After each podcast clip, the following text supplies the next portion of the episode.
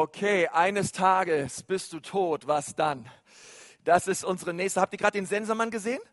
Mit der Riesenklinge? Okay, das ist, äh, das ist die Serie, die wir ab heute starten werden und ähm, die nächsten fünf Wochen uns mit dieser Frage beschäftigen werden. Hey, ähm, eines Tages bist du tot, was dann? Als ich gestern über den Aufsichtsplatz gegangen bin beim Sommerfest und gesehen habe, hey, wie viele unterschiedliche Nationalitäten da sind, wie, aus wie vielen unterschiedlichen, ähm, ja, auch sozialen Hintergründen Leute kommen, wie bedürftig Leute sind und ähm, was, wie, wie multikulturell das alles hier ist, dachte ich mir so, Gott, du hast den Menschen so unterschiedlich gemacht. Gott, kein Mensch sieht aus wie der andere. Der eine ist groß, der andere ist klein, der eine ist dick, der andere ist dünn, der andere ist schwarz, der andere ist weiß anderes gelb, manche sind grün. Und ähm, es gibt so, kein Mensch sieht aus wie der andere. Und das fasziniert mich an unserem Gott, weil das drückt so die Kreativität Gottes aus. Aber es gibt eine Sache, die hat jeder Mensch gemeinsam. Eine Sache haben wir alle gemeinsam. Und das ist die Tatsache, wir werden alle mal sterben. Jeder von uns. Okay, ob du willst oder nicht, ähm, und ich meine, es gibt ja viele Versuche, dass man irgendwie äh, sich anstrengt, der Mensch, der moderne Mensch heutzutage, und sagt, na ja, ich werde mal schauen, dass ich so lange wie möglich lebe und vielleicht bist du Veganer, Vegetarier oder du isst nur Bioprodukte oder du ähm, legst viel Wert auf Sport und all das ist gut, aber auch du wirst eines Tages mal sterben. Okay, und es ist egal, wie, wie, wie gut du versuchst, gesund zu leben, ähm, wir alle werden eines Tages ins Gras beißen. Und, ähm, und das ist einfach das, was wir alle gemeinsam haben. Ich habe mal letztens gezählt, ähm, ich bin jetzt hier in der Gemeinde seit August 2008 als Vikar und ordinierter Pastor seit Oktober 2010. Und seitdem habe ich 13 Menschen beerdigt. Okay? Ähm, 13 Menschen aus unserer Gemeinde oder, oder im Bekanntenkreis, die in dieser Zeit heimgegangen sind. Und, ähm, und als ich darüber nachgedacht habe, hey, das waren das waren nicht nur alte Menschen, die gestorben sind. Okay, wir hatten 90-Jährige dabei, 80-Jährige dabei, wir hatten äh, Ende 50-Jährige dabei, wir hatten auch einen 15-Jährigen dabei. Ähm, aber die Tatsache ist, wir alle wissen nicht wann. Und ich glaube dir auch, wenn, wenn, wenn du wissen könntest, wann der Tag deines Todes wäre, ähm, es gab da Statistiken drüber, nur 4% aller Menschen würden das gerne wissen wollen. wann ist der Tag, wann ich sterbe? Okay, eigentlich sind wir froh darum, dass wir es nicht wissen. Und, ähm, aber die Tatsache ist, wir alle werden mal sterben. Und der Tag kommt, da wirst auch du sterben. Und es ist auch egal, welche Religion du hast. Okay, es ist egal, ähm, äh, ob du sagst, hey, ähm, ich, vielleicht glaubst du an den Buddhismus. Auch du wirst eines Tages mal sterben. Ich habe ähm, Religionswissenschaften studiert und mir mal so ein bisschen ähm, angeschaut, hey, jede einzelne Religion, was sind da die Unterschiede? Und beim Buddhismus ist es so, dass es acht verschiedene Wege gibt zu Gott. Acht verschiedene gute und gerechte Wege, gute Werke, die du einhältst, ähm, damit du eines Tages in Ewigkeit bei Buddha bist. Und im Buddhismus ist es so, dass du irgendwann einfach aufhörst zu existieren. Okay, du stirbst und irgendwann bist du ausgelöscht und es, es gibt nicht wirklich eine Ewigkeit für dich. Und dann gibt es einen Hinduismus und im, der Hinduismus glaubt, ähm, dass du eines Tages re, re, reinkarnierst. Du wirst äh, von neuem, von neuem geboren, immer und immer wieder. Und du durchlebst diese Erde immer und immer und immer und immer wieder. In verschiedensten Formen. Und deine guten Taten bestimmen darüber, in welcher Form du weiterlebst. Du neu reinkarniert wirst. Und, und dann gibt es den Islam. Und der Islam sagt, hey, ähm, eines Tages wirst du vor Allah stehen.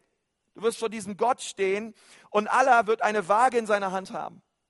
Und es kommt darauf an, wie viele gute Werke du getan hast und wie viele schlechte Werke du getan hast. Und wenn deine guten Werke schwerer und gewichtiger sind als deine bösen Werke, dann macht er die Tür des Himmels weit auf für dich und du darfst durchgehen.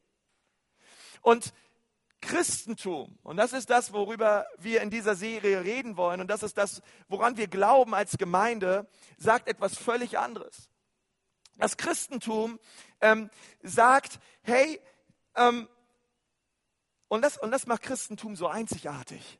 Jede in jeder Religion geht es darum, dass du gute Werke leistest, damit du von Gott angenommen bist. Und das Christentum sagt, ich bin bereits angenommen durch das, was Jesus getan hat.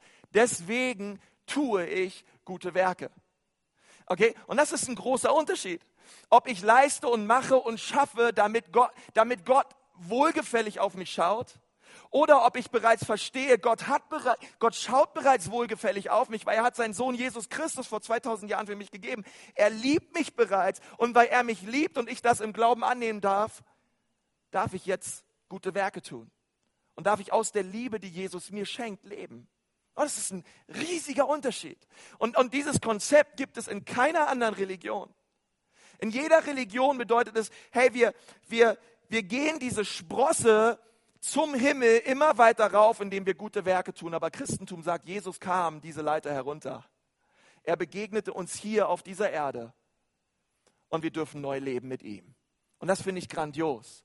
Es gibt einen, ein, ein, ein Text in der Bibel in Prediger 3, Vers 11 und dort steht, dass Gott die Ewigkeit in das Herz des Menschen gelegt hat.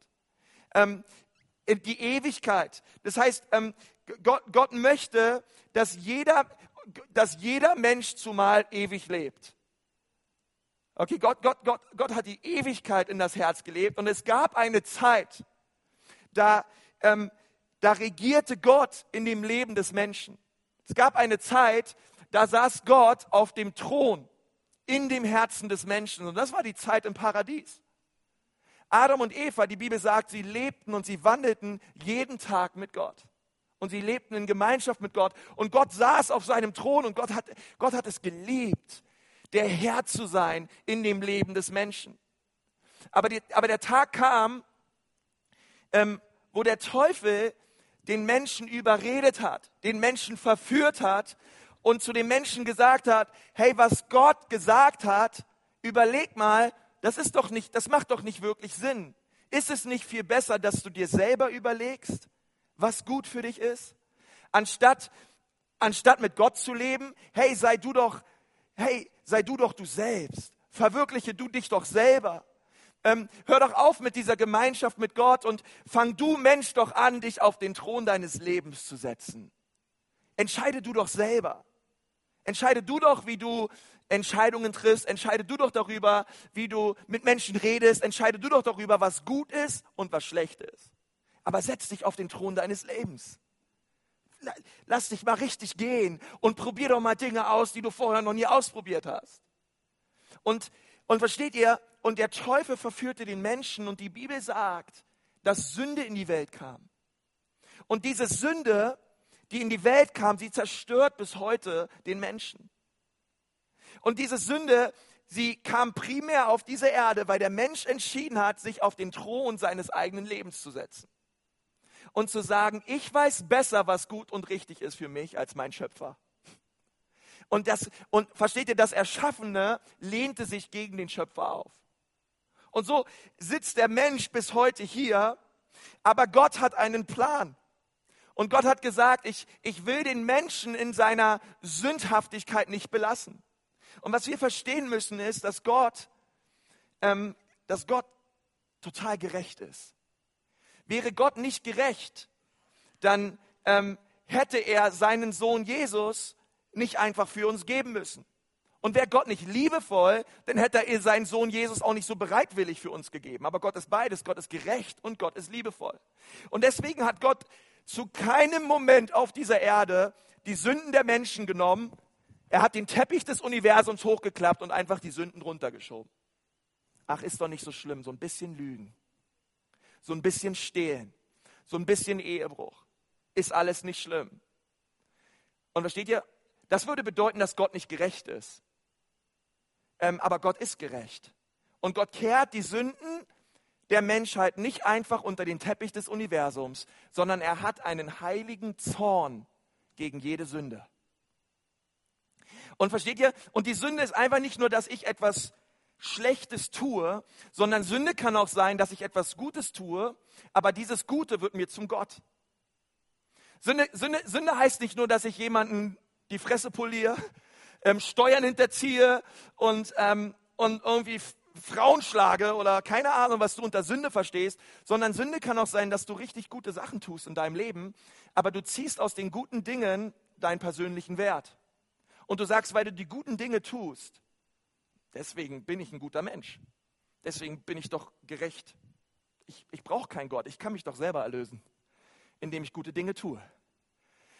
Und versteht ihr? Und, und Gott sagt in seinem Wort, du sollst den Herrn, dein Gott, lieben von ganzem Herzen, mit deiner ganzen Kraft und mit deiner ganzen Stärke und deinen Nächsten wie dich selbst. Das Problem ist, wir alle haben schon alles Mögliche mehr geliebt als Gott. Und deswegen, sagt die Bibel, haben wir alle die Herrlichkeit Gottes verpasst. Deswegen hat kein Mensch auf dieser Erde, versteht ihr, die ursprüngliche Zimmerreservierung des Menschen war im Himmel. Gott hat für jeden Menschen ursprünglich einen Platz im Himmel reserviert. Er hat gesagt, oh, wenn du stirbst, oh, du bist bei mir in einer Herrlichkeit, ich will bei dir zusammen sein. Aber da der Mensch Adam, und Adam heißt übrigens übersetzt Mensch, und denke nicht, du hättest nicht in die Frucht gebissen, du hättest auch reingebissen. Ähm, seit diesem Tag, wo der Mensch sich für die Sünde entschieden hat, ähm, hat der Mensch eine Reservierung in der Hölle. Eine, einen Platz in der Hölle. Warum in der Hölle? Weil, ähm, wie gesagt, Gott nimmt nicht einfach die Sünden und er kehrt sie unter den Teppich, sondern er hat einen heiligen Zorn gegen sie. Aber Gottes Plan ist es, dass kein Mensch verloren geht. Gott hat auch nicht die Hölle erschaffen ähm, für den Menschen, sondern die Bibel sagt, Gott hat die Hölle erschaffen für den Teufel und seine Dämonen. Gottes Wille ist es, dass jeder Mensch errettet wird und bei ihm ist. Das ist der Plan Gottes für dein Leben. Aber ähm, versteht ihr, das Problem ist die Sünde. Und Sünde trennt uns immer von einem gerechten und heiligen und auch liebevollen Gott. Und versteht ihr, und, diese, und dieser Zorn, den Gott hatte, den Gott hatte, der auf dem Thron sitzt, gegen jede Sünde dieser Welt, dieser, diesen Zorn, versteht ihr, die Liebe Gottes würde sagen, könnte vielleicht sagen, na gut, ich drücke mal ein Auge zu, ist alles halb so wild. Aber der gerechte Gott sagt, nein, Schuld Schuld, Schuld, Schuld ist in dieser Welt und es muss jemand für diese Schuld sterben. Deswegen ist der Zorn Gottes nicht einfach verschwunden oder einfach nur äh, weg, sondern der Zorn Gottes kam auf diese Erde. Aber er traf nicht dich, sondern er traf seinen Sohn Jesus. Und das ist das Evangelium. Jesus Christus starb am Kreuz für dich damit der Zorn Gottes gegen deine Sünden und deine Schuldhaftigkeit nicht dich trifft, sondern ihn. Der Zorn Gottes. Das Recht Gottes, dich in die Hölle zu werfen, traf sein Sohn Jesus. Und Jesus hat gesagt, ich, ich, ich nehme diesen Kelch, ich nehme diesen Zorn Gottes auf mich, weil ich möchte nicht, dass die Menschen verloren gehen. Ich möchte, dass sie errettet werden. Und deswegen sagt die Bibel, dass jeder, wer an den Sohn Gottes glaubt und sagt, Gott, ich glaube, ich habe Schuld, ich glaube, ich habe Sünden in meinem Leben, ich glaube, ich habe deinen Zorn verdient, aber Jesus, ich danke dir, dass du am Kreuz alles auf dich genommen hast. Die Bibel sagt, wer das tut, der soll errettet werden. Und wenn wir das tun, hey, dann haben wir wieder diesen Zustand wie Adam und Eva im Paradies, wo Gott wieder auf dem Thron unseres Lebens sitzt wo wir sagen, Gott, du bist mein Herr, du bist mein König und ich möchte in meinem Leben das, was du möchtest für mein Leben. Ich möchte meine Pläne und meine Gedanken und all das ähm, dem unterordnen, Gott, was du an Plänen und Gedanken hast für mein Leben. Und Gott zieht wieder neu auf seinen Thron. Und das ist herrlich, oder? Ich meine, begeistert euch das, dass, ähm, dass der Zorn Gottes auf Jesus kam, an deiner Stadt? Dass, du eigentlich hättest sterben müssen, aber Gott sandte seinen Sohn und er starb an deiner Stadt vor 2000 Jahren. Und es ist real, es ist wirklich passiert. Und das möchte ich dir sagen. Es ist wirklich passiert. Und das, und das, das macht einen großen, einen großen, großen Unterschied ähm, in unserem Leben. Und ich möchte mit uns in den nächsten Minuten kurz über die Wirklichkeit der Hölle reden. Ich möchte mit uns darüber reden, wie real dieser Ort ist, wo ich sage und glaube, dass, ähm, ja, dass, dass dieser Ort da ist. Ähm, nicht, weil ich es behaupte, sondern weil die Bibel so viel darüber redet. Jesus hat mehr über die Hölle geredet als über den Himmel. Jesus hat mehr über die Hölle geredet als über das Thema Gebet. Ähm, aber warum hat Jesus so viel darüber geredet? Weil er nicht will, dass irgendein Mensch verloren geht und an diesen Ort kommt, sondern Gottes Plan ist es, dass wir mit ihm im Himmel sind in alle Ewigkeit. Und ähm, hau mal deinen Nachbarn an und sag ihm mal, Gottes Plan für dein Leben ist es, dass du mit ihm in aller Ewigkeit im Himmel bist. Sag ihm mal kurz, der muss es mal kurz hören. Der muss es mal kurz hören. Und versteht ihr, wenn wir diese, diese Einladung Jesu annehmen, dann, dann wird unsere Reservierung in der Hölle gelöscht. Und Gott schenkt uns eine Reservierung im Himmel, bei ihm, in seiner Gegenwart. Und es gibt eine interessante Geschichte, in Lukas 16 lesen wir darüber. Und ähm, in Lukas 16 lesen wir eine Geschichte über einen reichen Mann und über einen armen Mann. Und der reiche Mann, der hatte alles. Die Bibel nennt nicht seinen Namen, aber dieser reiche Mann, er war reich. Er war nicht nur materiell reich, sondern er war auch reich an guten Werken. Er war religiös, vielleicht war er konfirmiert, vielleicht hat er ähm, so seinen religiösen Katalog abgehakt, war Weihnachten und Ostern immer im Gottesdienst ähm, und er stand irgendwie unter der religiösen Elite der damaligen Zeit einfach gut da. Und dieser reiche Mann und dieser arme Mann, sie beide sterben.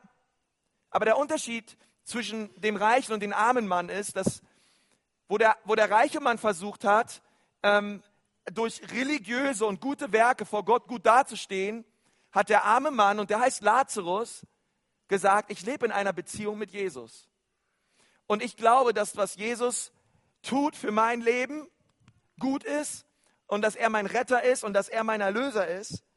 Und, und also, also als die beiden sterben, ist der eine Lazarus in den Himmel gekommen und der, und, und, und der reiche Mann, er ist in die Hölle gekommen. Ähm, der eine, der in der Beziehung lebte mit Jesus, war bei Jesus und der andere war getrennt von ihm. Und dann lesen wir, also in einer Mikrosekunde, nachdem Lazarus gestorben war, war er bereits bei Gott. In seiner Herrlichkeit und in seiner Nähe. Und, und, auch, der, und auch der reiche Mann starb und die Bibel sagt, und er, er kam in die Hölle. Und dann sagt die Bibel, dass, dass, dass dieser reiche Mann in der Hölle Qualen erlitt. Ähm, und, und ich möchte dir sagen, jeder von uns wird einmal sterben. Gott hat die Ewigkeit in unser Herz gelegt. Und, und ihr müsst euch euer Leben vorstellen wie ein großes, dickes Buch. Und die allererste Seite, auf der befinden wir uns gerade. Und diese allererste Seite ist, ist dein Leben hier auf Erden. Und so wie du mit der ersten Seite umgehst, so wie du diese erste Seite behandelst, das entscheidet über den gesamten Verlauf des restlichen dicken Buches. Aber es ist nur die allererste Seite eines richtig dicken Buches. Weil ich möchte euch sagen, die Ewigkeit ist eine richtig lange Zeit. Und, und, und, und Gott sagt, hey, ähm, hey Lazarus, komm zu mir, du lebst in Beziehung mit mir, ich möchte bei dir sein. Und der reiche, und der reiche Mann, der getrennt von Gott lebte, er war nun auch getrennt von Gott in der Hölle. Und dann lesen wir in Lukas 16, Vers 23. Und als er im Totenreich seine Augen erhob, der reiche Mann also, da er Qualen litt, sah er Abraham von ferne und Lazarus in seinem Schoß. Und was wir hier so sehen ist, dass anscheinend Leute in der Hölle oder sagen wir, im Totenreich die Hölle als, und der Himmel als Ort, ja, nach dem Millennium, nach dem großen weißen Thron, vor dem wir stehen werden und Gott wird uns richten. Ähm, in diesem Totenreich anscheinend Leute, die ähm, in der Hölle waren die Leute sehen können, die im Himmel sind. Okay, das sagt uns die Bibel, das ist, das ist anscheinend möglich. Und ich meine, ich mein, kannst du dir vorstellen, dass du in der Hölle bist und dein Ehepartner ist im Himmel oder andersherum und, und auf einmal wird dir alles klar. Kannst du dir vorstellen, wie du in der Hölle bist und deine Kinder kommen in den Himmel und dort siehst du sie für immer und immer, aber du bist für immer und immer getrennt von ihnen kannst du dir vorstellen, wie Leute, die du kennst, im Himmel sind, aber du bist in der Hölle. Und das ist, und, das ist die Realität. Und als Gott uns schuf, hat er uns mit einem Willen erschaffen. Ja, also wahre Liebe gibt immer, gibt immer eine Entscheidung. Gibt immer den Menschen die Option, sich zu entscheiden. Deswegen möchte ich dir sagen, in der, in der Hölle sind nur Freiwillige. Auch im Himmel sind nur freiwillige Menschen. Und was wir hier lesen ist, ähm, dass Gott diesen Ort schuf, wo Zähne knirschen und Weinen ist. Okay, und dieser reiche Mann, er hätte sein Leben lang sagen können, Gott, ich ordne meinem Leben dir unter. Gott, ich brauche dich. Gott, ich, ich strecke mein Herz dir aus. Bitte erlöse mich und errette mich. Bitte verändere mich. Und dieser reiche Mann wäre in Ewigkeit bei Gott gewesen. Aber er hat sich entschieden, sich selbst auf den Thron seines Lebens zu setzen und, und wurde dementsprechend gerichtet. Und, und das ist wichtig, denn ich werde die Möglichkeit bekommen, in meinem Leben mir zu überlegen, wer sitzt auf dem Thron meines Lebens. Und das möchte ich dich fragen heute Morgen. Wer sitzt auf dem Thron deines Lebens?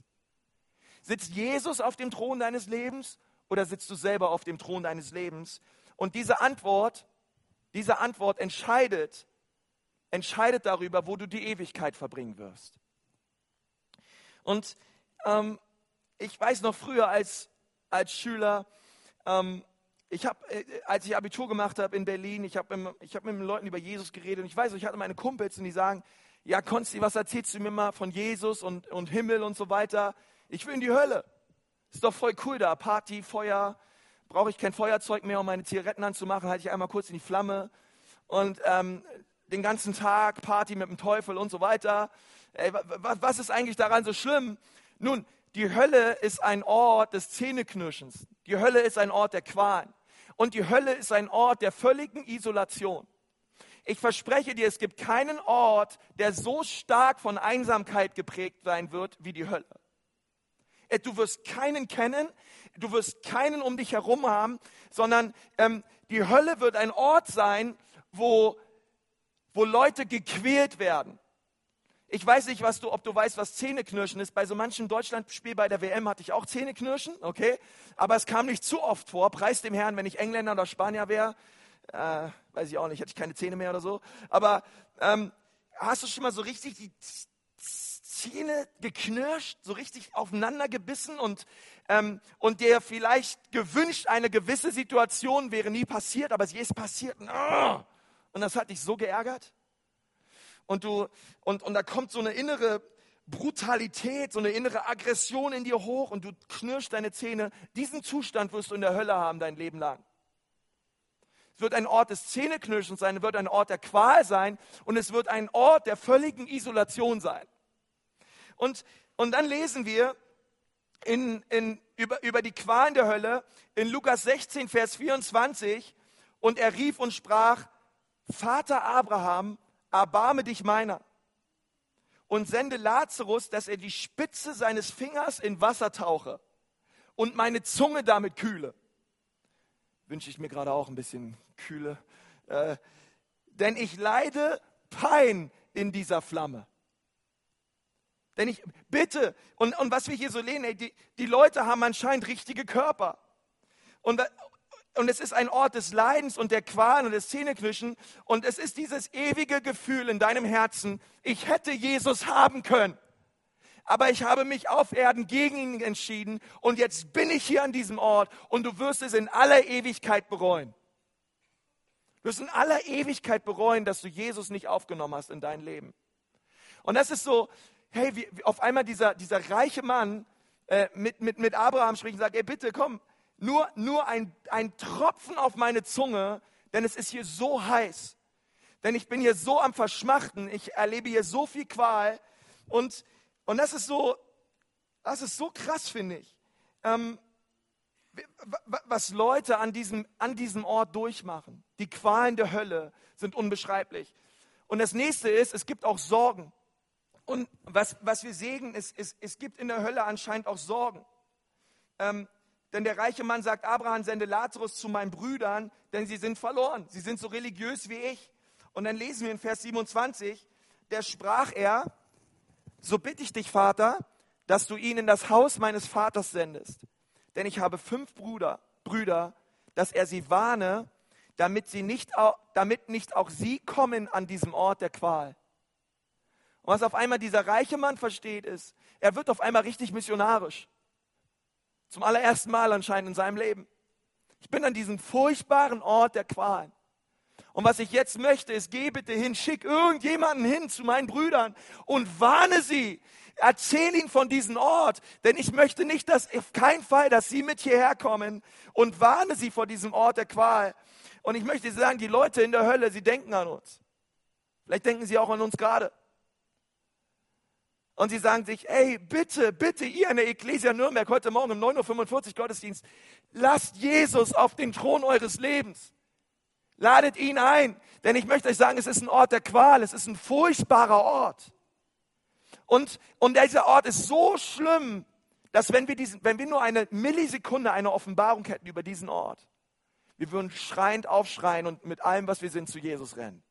Dieser Ort ist so schlimm, dass, dass die Menschen aus der Hölle beten und bitten und darum flehen, schicke irgendjemanden zu meinen Brüdern, dass sie die gute Nachricht erzählen, denn oh, sie sollen auch nicht, sie sollen nicht hierher kommen. Und ich denke manchmal so auch, auch für uns Nachfolger Jesu, hey, wie wichtig ist es, dass wir rausgehen und den Menschen erzählen, dass es Errettung gibt. Dass wir den Menschen erzählen, dass es ewiges Leben gibt mit Jesus, dass wir als Gemeinde einen Auftrag haben. Und er sagt ihm, hey, bitte schick sie zu dem Haus meines Vaters. Er bittet, er bettet sie direkt an. Und ich möchte euch sagen, wisst ihr, warum wir gestern das Sommerfest gemacht haben? Wir haben das Sommerfest nicht gemacht, weil uns langweilig war. Oder wir mal wieder ein bisschen Zeit in gefühlten 40 Grad verbringen wollten mit ein bisschen Sonnencremeschmiere und Schweiß im Gesicht und so weiter, sondern wir haben das Sommerfest gemacht, weil die Hölle ein realer Ort ist. Habt ihr euch schon mal überlegt, warum wir als Ecclesia Nürnberg drei Gottesdienste machen? Äh, wir machen nicht drei Gottesdienste, weil mir als Pastor Sonntag langweilig ist. Wir machen nicht drei Gottesdienste, weil ich mir denke, naja, einer, ein Gottesdienst kann jeder. Äh, zwei Gottesdienste, okay drei Gottesdienste brauche ich schon. Und weil ich irgendwie Däumchen drehen, sonst zu Hause sitze und mir denke, ey, äh, äh, versteht ihr, 60 äh, Leute würden doch auch ausreichen. Ich würde mein Gehalt bekommen, ich würde ein bisschen predigen Sonntag und gut ist. Warum, warum, habt ihr schon mal darüber nachgedacht, warum machen wir drei Gottesdienste? Wir machen drei Gottesdienste, weil die Hölle real ist. Warum brauchen wir ein hammermäßiges Bistro-Team? Warum brauchen wir einen hammermäßigen Kinderdienst? Weil die Hölle real ist. Warum brauchen wir dich, dass du sagst, ich spiele mit, ich bin dabei, ich gebe mein Herz und meine Leidenschaft und meine Talente und meine Begabungen hinein ins Haus Gottes? Warum? Weil die Hölle ein realer Ort ist. Und nicht, weil wir sonst nichts zu tun haben. Okay, und ich möchte dich so herausfordern, wenn du hier bist und du, du kommst vielleicht schon lange hier und du bist am Konsumieren, die Hölle ist real. Krempe deine Ärmel hoch und sei mit am Start, denn diese Gemeinde hat einen Auftrag in dieser Stadt. Und der Auftrag dieser Gemeinde ist es, den Menschen in Nürnberg es so schwer wie möglich zu machen, in die Hölle zu kommen. Weil dieser Ort ist ein furchtbarer Ort. Und Jesus Christus starb am Kreuz, damit kein Mensch an diesen Ort kommt. Und wenn du hier immer noch sitzt und dir, und, und dir denkst, na ja, mal ein bisschen konsumieren, mal ein bisschen mit dabei sein, hey, sei am Start. Die Hölle ist real. Wenn du dir denkst, na ja, meine Nachbarn sind mir egal, die gehen mir am Arsch vorbei, mein Chef ist mir egal, ich, ich rede mit den Leuten, wie ich will, ich bin pumpig, wie ich will und du nennst dich selber Christ, hey, die Hölle ist real. Und wenn Jesus nicht auf dem Thron unseres Lebens sitzt, dann gibt es für uns nur eine Sache und das ist Verdammnis. Und wenn wir das nicht verstehen und so nicht ins Haus Gottes kommen, hey, dann machen wir die, die Sachen, die wir tun, einfach nur, weil wir sie tun. Aber es geht nicht um die Aufgabe, es geht um die Menschen, es geht um die Ewigkeit. Deswegen geht es jeden Sonntag um Leben und Tod. Und kein Mensch soll an diesen Ort kommen. Weil Gott hat einen anderen Plan. Und ich möchte dich so herausfordern, sei am Start. Und, und, und das Letzte, was ich sagen möchte, ist, die Hölle ist am Wachsen. Ähm, es gibt einen Vers, ähm, ich habe ihn euch mitgebracht, ähm, in, in Lukas Evangelium. Vielleicht können wir den mal zusammen lesen. Ähm, Lukas 13, Vers 24, wenn du es lesen kannst, lass mal zusammen lesen. Das Tor zu Gottes neuer Welt ist schmal. Ihr müsst schon alles daran setzen, wenn ihr hineinkommen wollt. Viele versuchen es, aber nur wenigen wird es gelingen. Den nächsten Vers noch. Hat der Hausherr erst einmal das Tor verschlossen, werdet ihr draußen stehen. So viel ihr dann auch klopft und bettelt, Herr, mach uns doch auf, es ist umsonst. Er wird euch antworten, was wollt ihr von mir? Ich kenne euch nicht. Warum? Weil es geht um Beziehung. Okay, du kannst zum Bundeskanzleramt gehen und an der Tür klopfen von Angela Merkel und sagen, hey, lass mich rein. Ich bezahle dich mit meinen Steuern. Ich kenne dich, ich kenne dich. Aber weil du Angela Merkel kennst, kommst du noch lange nicht ins Bundeskanzleramt. Du kommst ins Bundeskanzleramt, wenn Angela Merkel dich kennt. Ein großer Unterschied. Wir alle kennen Angela Merkel, aber wenn Angela Merkel dich kennt, dann kommst du rein. Und versteht ihr, und, wir, und so oft meinen wir, wir kennen Gott. Kennst du Gott wirklich? Kennt er dich? Lebst du in Beziehung mit ihm?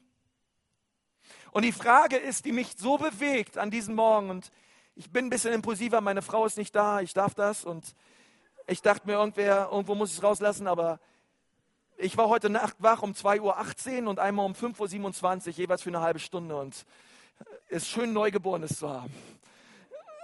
Wenn man auch erst Mitternacht ins Bett geht. Ähm, aber ich möchte euch sagen, es gibt einen Weg raus. Es gibt einen Weg raus aus der Hölle. Es gibt einen Weg runter von diesem Highway to Hell. Okay? Ähm, es gibt einen Weg raus. Und dieser Weg raus, ähm, das sind drei Gs. Und die drei Gs möchte ich dir noch mitgeben. Das erste ist, wie, wie lautet der Weg raus von diesem Highway to Hell? Und wenn du gerade merkst, du bist auf diesem Weg, du sitzt auf deinem eigenen Thron deines Lebens, wie, wie kommst du raus? Das allererste G lautet, gib zu, dass du ein Sünder bist. Klammer auf, was deine Arbeitskollegen und deine Eltern schon lange wissen. Okay? Gib zu, dass du ein Sünder bist, dass du Dinge gedacht und getan hast, die falsch waren. Und Gib zu, dass Gott perfekt ist, aber du bist es nicht. Das zweite ist, der zweite G ist Glaube. Glaube daran, ähm, dass Jesus Christus am Kreuz für dich gestorben ist. Glaube, dass es wirklich passiert ist. Und vielleicht sagst du, na ja, aber ich bin mir noch nicht zu hundertprozentig sicher. Hey, hundertprozentig sicher sein und Glaube ist nicht dasselbe. Glaube einfach. Glaube bedeutet nicht, dass ich immer zu hundertprozentig mit allem sicher bin sondern als ich Christ geworden bin, habe ich auch nicht zu 100 Prozent alles irgendwie gleich verstanden und war mir gleich äh, allem sicher. Aber eins habe ich geglaubt.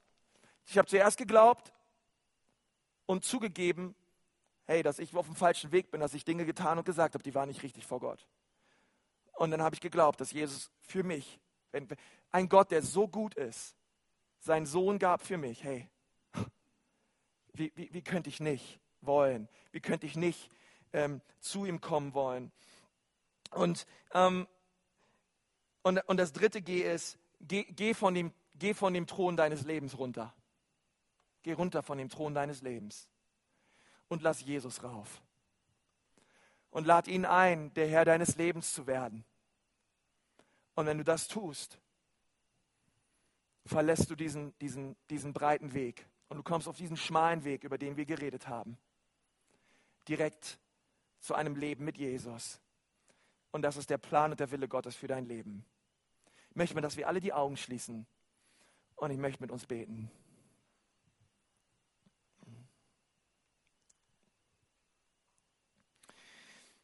Halleluja, Herr. Herr Jesus, ich danke dir von ganzem Herzen für deine Liebe, Herr. Jesus, ich danke dir, dass du nicht willst, dass irgendein Mensch verloren geht, sondern dass wir ewiges Leben haben mit dir. Und Gott, ich danke dir, dass du dafür alles getan hast, was es braucht. Gott, du hast alles getan, damit wir errettet werden dürfen. Gott, du bist nicht ein Gott, der uns in die Hölle wirft. Nein, Gott, sondern du hast alles getan, um uns vor der Hölle zu bewahren. Und so bitte ich dich, Gott, dass du an diesem Morgen uns hilfst, dich zu sehen, Gott, dass du uns hilfst, dass wir im Glauben das ergreifen können, was du am Kreuz für uns getan hast. Stell dir vor, du stirbst. Was dann? Was ist dann mit deinem Leben? Wie geht es weiter? Sitzt du auf dem Thron deines Lebens oder sitzt Jesus drauf? Und das ist die Frage dieses Morgens. Und wenn du hier sitzt heute Morgen und du sagst, Pastor, ich sitze auf dem Thron meines Lebens, aber heute Morgen möchte ich aufstehen. Und ich möchte Jesus bitten, dass er Platz nimmt auf dem Thron meines Herzens. möchte Jesus bitten, dass er mein Herr wird. Und ich möchte ihn bitten, dass er die Reservierung in der Hölle streicht und cancelt und auslöscht. Dass er mir vergibt, dass er mich reinwäscht. Und ich möchte ihn bitten, dass er mein Gott wird. Ich gebe zu, dass ich falsch liege. Und ich möchte Jesus bitten, dass er mein Herr wird. Und während wir die Augen geschlossen haben, weil das ist ein persönlicher Moment zwischen dir und Gott. Und du sagst, ja Pastor, heute Morgen, heute Morgen komme ich zu Gott. Und ich nehme das an, was er für mich getan hat durch seinen Sohn Jesus. Und dort, wo du sitzt, einfach als Zeichen, heb mal deine Hand, gerade jetzt. Und du sagst, ja, hier bin ich. Danke, deine Hand sehe ich. Welche Hand ist da noch heute Morgen, die sagt, ja, hier bin ich? Streck sie ruhig hoch. Danke, ihre Hand habe ich auch gesehen. Dann sagt Jesus, ich komme zu dir. Wer du der Herr meines Lebens? Oh Jesus, ich danke dir für die Hände, die hochgegangen sind, Herr. Herr, ich bete, dass du diese Leute anrührst. Herr, ich bete, dass du sie veränderst. Herr, ich bete, dass sie an diesem Tag erleben, wie gütig du bist, Herr. Weil keiner hat das für sie getan, was du für sie getan hast. Danke, dass du sie errettest. Danke, dass du sie veränderst. Herr, wir geben dir all die Ehre. In Jesu Namen. Amen. Amen. Gott ist so treu, oder? Hey, eines Tages bist du tot, was dann? Und ich ähm, möchte dich so ermutigen, hey, ähm, ich möchte nächste Woche über den Himmel reden. Und, ähm, und wir wollen jede, jede, jede Woche ähm, über, über so verschiedene Aspekte der Ewigkeit reden. Und auch wenn du sagst, hey, ich, ich habe Freunde, ich habe Nachbarn, ich habe Kommilitonen, die müssen diese Botschaft hören, hey, dann lade Freunde ein und bring sie mit. Und wir wollen ähm, ja ganz klar das Evangelium predigen und jeden Menschen die Möglichkeit geben, sein Leben mit Gott in Ordnung zu bringen, weil ich glaube, das ist das Allerwichtigste. Warum? Weil die Hölle ein realer Ort ist. Die Hölle ist Wirklichkeit. Aber Gott möchte nicht, dass wir dorthin kommen. Und ähm, ja, vielleicht können wir noch mal gemeinsam aufstehen. Wir sind am Ende des Gottesdienstes angelangt und wollen Gott noch mal so die Ehre geben dafür. Ähm, versteht ihr? Nach so einer Predigt ähm, soll keiner, sollte keiner von uns, der an Jesus glaubt, deprimiert nach Hause gehen. Vielleicht solltest du deprimiert nach Hause gehen, weil du denkst, naja, meine Nachbarn, meine Kollegen und so weiter, sie kommen, sie, sie, sie, sie, haben Jesus noch nicht. Okay, deswegen schon. Aber das andere ist, wir können voller Dankbarkeit sein für das, was Jesus für uns getan hat. Und wir können uns darüber freuen, dass ähm, wir die Ewigkeit bei ihm sein werden. In seiner Herrlichkeit und in seiner Gegenwart. Das ist großartig. Und wir wollen als Gemeinde jetzt an, ja, bei diesem Lied, äh, letzten Lied noch ein, ein Opfer einsammeln, ähm, eine Kollekte einsammeln. Wir sind ja eine freie evangelische Gemeinde und wir finanzieren uns ausschließlich aus dem, was Menschen geben. Ähm, aber ich möchte dir sagen, das Geben und die Sachen, die wir geben, die ähm, geben wir nicht, weil ein guter Christ nun mal gibt, wo es eine gute Sache ist, hey, sondern wir geben, weil wir beschenkt worden sind. Zuallererst. Deswegen, ich, ich gebe von dem, was Gott mir zuallererst gegeben hat. Und ähm, möchte ich so einladen, dass du dir überlegst, Gott, was kann ich heute geben? Gott, was legst du mir aufs Herz? Wie viel soll ich hineingeben in dein Reich? Was, was soll ich geben, Gott, damit diese Gemeinde den Missionsauftrag leben kann hier in diesem Stadtteil, Gott? Gott, was kann ich geben heute ähm, als Anbetung für dich? Und ich lade dich so ein, hey, ähm, lass uns Gott ein Opfer einsammeln und ihn damit ehren, ihn damit anbeten. Und wenn du das allererste Mal da bist, möchte ich dir gleich sagen, hey, wir wollen nicht deine Kohle, wir wollen nicht dein Geld. Ähm, wenn diese Gemeinde auch nicht dein geistliches Zuhause ist, du bist unser Gast, lass dein Geld einfach stecken. Aber für all die, die sagen, hey, wir wollen gerne die Mission und die Vision dieser Gemeinde unterstützen und wir wollen ins Reich Gottes investieren, hey, lass uns gemeinsam Opfer einsammeln und Gott dadurch anbeten. Herr Jesus, ich danke dir so sehr für das, was wir einsammeln, Herr, an diesem Morgen. Und wir wollen dich damit anbeten und wir wollen dich dadurch ehren. In Jesu Namen. Amen.